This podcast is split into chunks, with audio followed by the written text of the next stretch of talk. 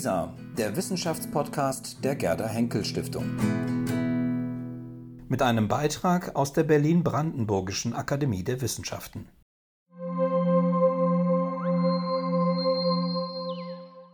Nester von Seeschwalben auf künstlichen Inseln und Kiefern in sibirischen Wäldern. Was haben sie mit Mathematik zu tun? Ihre Standorte ergeben Punktmuster, die durch statistische Verfahren analysiert werden können. Akademiemitglied und Mathematiker Dietrich Steuern veranschaulicht anhand zweier Beispiele eine moderne Form der mathematischen Statistik. Ja, danke für die freundliche Einführung. Die Vögel auf dem Busch vor Ihnen geben mir einen angenehmen Auftrag für meine Worte. Man könnte von den Vögeln ein Foto machen und auf dem Papier dann jeden Vogel durch einen Punkt ersetzen und dann die XY-Koordinaten bestimmen. Damit hätte man ein Punktmuster, das man vielleicht statistisch auswerten könnte. Natürlich ist dieses Muster für eine ernsthafte Statistik viel zu klein, aber es zeigt doch das Wesentliche.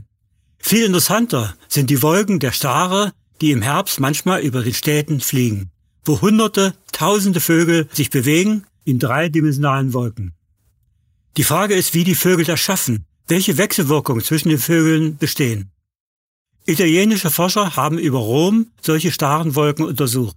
Sie haben mit komplizierten Messtechniken die dreidimensionalen Koordinaten der Vögel ermittelt und haben dann eine Statistik gemacht, die die Abstände zwischen den Vögeln erfasst hat. Dabei haben sie zu meiner Freude Methoden benutzt, die ich mit meiner Frau zusammen in einem Buch veröffentlicht hatte. Ich möchte hier aber ausführlicher sprechen über Vogelnester. Wenn man Vogelnester statistisch betrachtet, könnte man jedes Vogelnest als einen Punkt auffassen. In der Natur sind die Positionen der Vogelnester abhängig vom Bodenprofil, der Vegetation, aber natürlich auch von den Wünschen, die die Vögel haben. Und gerade diese Wünsche der Vögel oder die Absichten der Vögel ist das, was interessiert. Die Wechselwirkung zwischen den Vögeln würde man sehr gern erforschen. Um diese Wechselwirkung zu erforschen, hat man eine Art physikalisches Experiment gemacht. Man hat künstliche Inseln angelegt in einer Gegend, wo bestimmte Vögel leben, wo man die Hoffnung hatte, dass sie auf den künstlichen Inseln brüten würden. Und in diesem Fall war alles ausgeblendet. Es gibt ja auf diesen Inseln keine Pflanzen und es gibt keine Steine oder so etwas, wo sich die Vögel verstecken können, sondern alles, was nicht die Vögel selbst betrifft, ist ausgeblendet. An der Nordseeküste hat Professor Becker vom Institut für Vogelforschung vielleicht besser bekannt unter dem Namen Vogelwarte Helgoland, solche Inseln angelegt und hat sich für Seeschwalben interessiert. Seeschwalben sind Zugvögel, die jedes Jahr neu angeflogen kommen, sich neu Nesterpositionen suchen und wo man wirklich erkennen kann, wie die Auswahl der Positionen für die Nester erfolgt. Das wurde über Jahrzehnte verfolgt und statistisch ganz genau notiert, die Orte, wo die Nester waren, welche Vögel es waren, wie der Bruterfolg war. Zusammen mit einer Vogelkundlerin aus Wilhelmshaven, einem Kollegen aus Freiberg, haben wir eine Punktmusteranalyse für die Nestposition durchgeführt.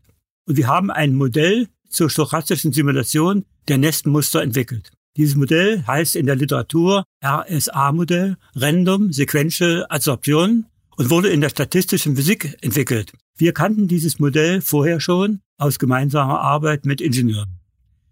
Der Name wird in der speziellen Anwendung so erklärt, dass die Nistplätze nacheinander ausgewählt werden, deswegen das Wort sequenziell. Die Positionen werden zufällig gewählt, deswegen das Wort random. Und um jeden Punkt herum, jede Nestposition herum, gibt es eine verbotene Zone, in der kein weiteres Nest angelegt werden darf. Diese Anwendung auf die Vogelnester ist ein typisches Beispiel für die Anwendung der Statistik für Punktmuster. Es geht dabei vor allem um ökologische Fragestellungen. Sonstige Anwendungen sind in der Physik und in den Werkstoffwissenschaften. Ich möchte nun aber über Pflanzen sprechen. Das häufigste Beispiel, wo man statistische Untersuchungen an Punktmustern für Pflanzen durchführt, sind Bäume in Wäldern. Da sind die Standorte der Bäume die Punkte und oft betrachtet man zusätzlich noch Marken, die etwa die Art des Baums oder die Größe des Baums beschreiben. Und das Ziel ist es auch hier, die Wechselwirkungen zwischen den Bäumen zu erforschen.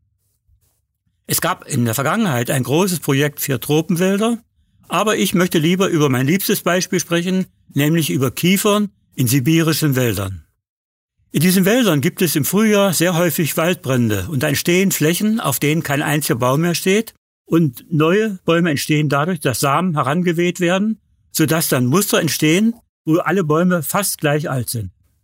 Sibirische Forstwissenschaftler haben in Sowjetzeiten solche Baumbestände untersucht und haben in einem speziellen Fall für jeden Baum zwei Punkte bestimmt.